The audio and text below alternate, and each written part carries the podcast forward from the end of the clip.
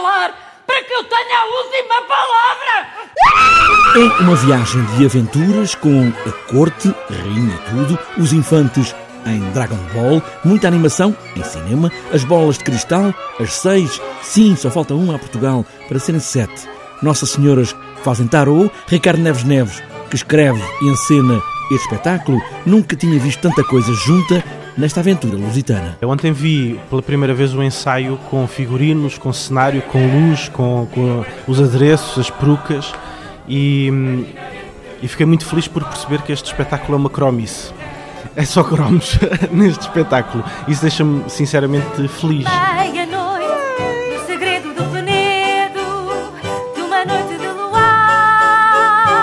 A felicidade do dramaturgo e encenador diante da obra vai buscar a Olivenza, ainda com Z ou com um Z.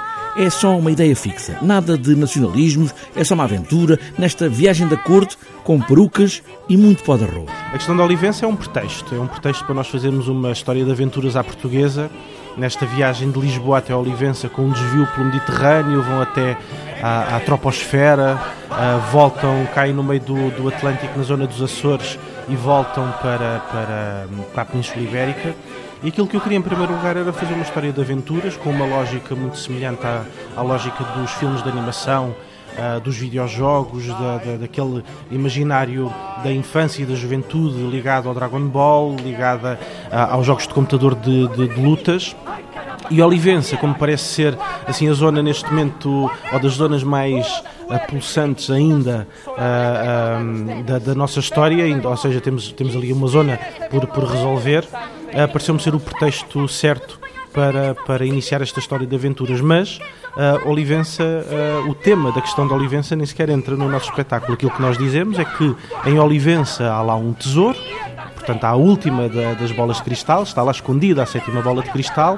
Portugal já tem seis e vai lá buscar a sétima bola de cristal para concretizar o seu grande sonho do Quinto Império, que aquilo que, que nos interessa do Quinto Império são os mil anos de paz. A música é do compositor Filipe Raposo, que encontra aqui o imaginário de um século XVII e essa maneira de trabalhar em rede nesta teia de ideias. Partimos daqui de uma, de uma ideia de música de corte, uh, música que pode ser. Uh, matriz também da música do século XVII, com, com, com aquilo que, que, conhecemos Jean-Baptiste Lully, com, digamos, eh, esses, esses clássicos do período barroco, eh, como o Purcell, como o Rameau, como o Handel, e, e, a partir daqui trazer esse lado da dança, da, da realeza, para o palco. Reler a história, a história de Portugal, claro, de uma outra maneira, nesta aventura que tem tudo.